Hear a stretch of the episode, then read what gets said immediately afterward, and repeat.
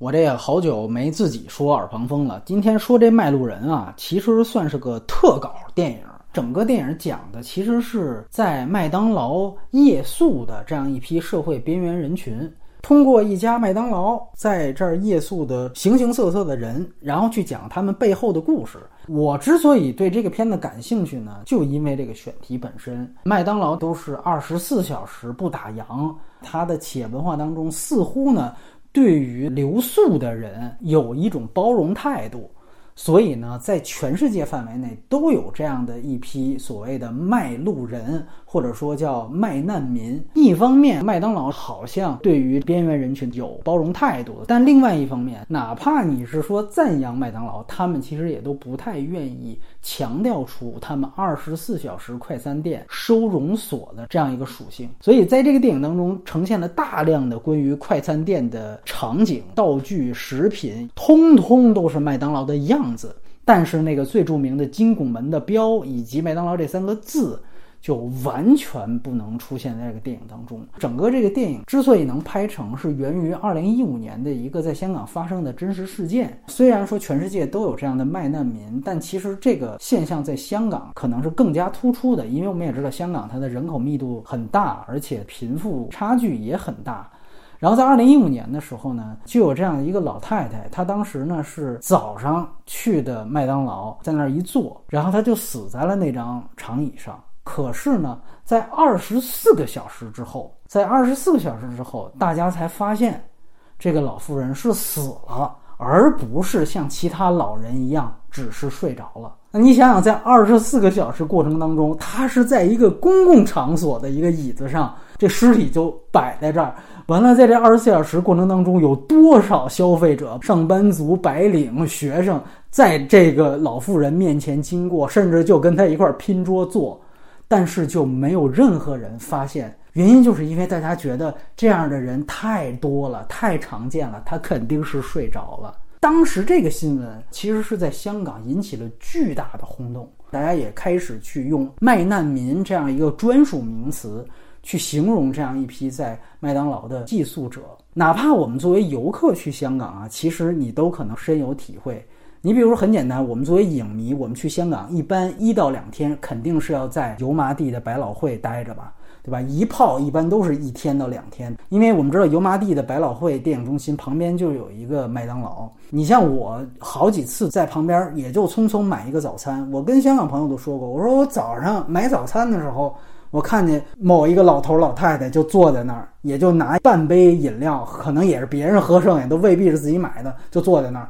完了，我这买完看电影，一看五六场，到晚上再出来，老头还在这儿坐着。说他们可能因为自己家特别小，而且也没有社交空间。这个麦当劳就承载了很多的属性，不仅是收容所，而且可能也是社交平台。在这样的一个社会土壤和背景之下，有这样一个老太太往这一坐，大家以为她睡着，其实死了二十四小时，这个也再正常不过了。听这个前景，你就会发现它本身非常像一个特稿的操作形式。包括前两天传播的非常广的这个饿了么送餐员的那样一篇稿件，选题思路跟这个操作方向，其实就是《卖路人》这个电影的操作方向。回去跟香港朋友一聊，他马上给我甩两个端传媒他们当时做的这稿件，我一看，嚯，当时就被写成了特稿。仅有的两位给出文字评价的，都是整个反派影评最爱香港电影的两位。你感觉除了他们，也没有人在关注这样的片子了。那他们给出及格分数以上，可能是因为情怀大于这个电影本身。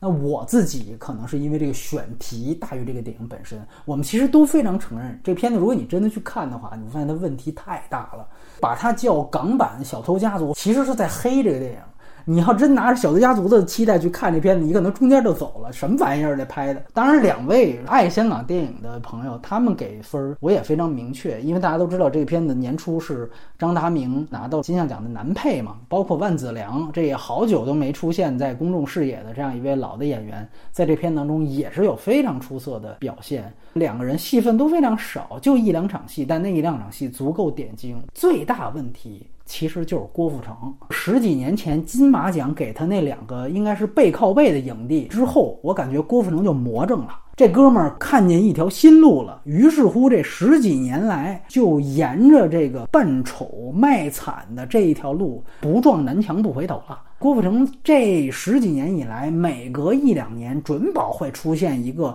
看似这题材好像是现实题材，但其实呢都是他自己戏份占极大的这样的一些片子。扮丑本身也是一种套路，这两个字重点不在丑，在扮。就是这个电影当中的郭富城，特别像另外一位天王演的师姑刘德华，说扮民工，凭借那个上了好多热搜，最后捞了几亿票房的那么一个，也是所谓现实题材的电影《师姑》。郭富城在这里边的这个状态，就是刘德华在《师姑》里边扮民工那个状态，你跟麦当劳难民群体完全不搭。电影也考虑这一点，故意给他设计一个说，哦，他原来不是底层，后来是破产了，也不是怎么着。但是本身你这个前史安的就是为了包装郭富城，不是吗？哎呀，看郭富城这张脸，他哪是穷人啊？怎么办呢？咱们给他想一前史吧。整个这个电影花了大部分的笔墨，全部都是在包装郭富城，让他好像可信，占用了其他真正可以描述的人，可以描述的角色。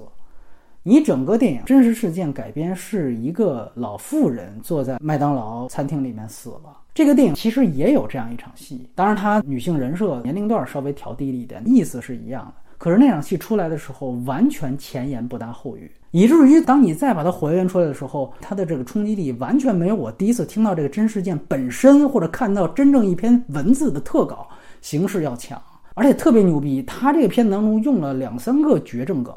给郭富城最后卖惨嘛，他身上安了一个绝症梗，把这绝症梗抛出来之后，先讲郭富城的家世如何如何，结果在这中间突然一下子，那儿有一个女性死在了麦当劳的长椅上。我当时一看，我都愣了，我以为这拍信条呢。我说这绝症怎么还转移了？这什么情况？时间线非常错乱，等于他把一个真实事件，应该是一个讲述老太太这么一个特稿吧，最后换了一主角去写，让所有的观众注意力全部都集中在郭富城怎么惨身上。而恰恰整个麦当劳难民群体当中，就郭富城这个人物是最没有说服力，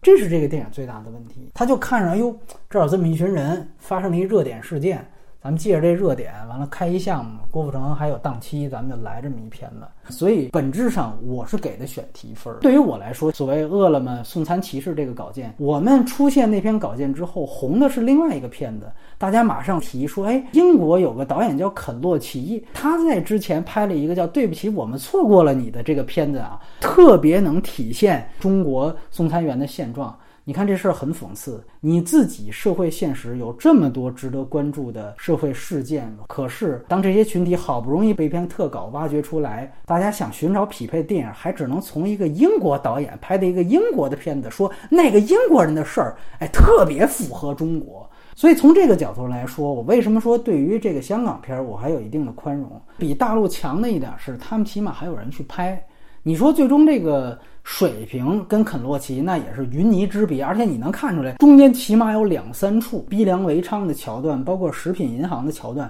几乎是照抄人家《我是布莱克》，但是聊胜于无，聊胜于无。香港电影人也不乏有那些特别聪明的桥段设计，能设计的特别漂亮的，哎，能真正把剧本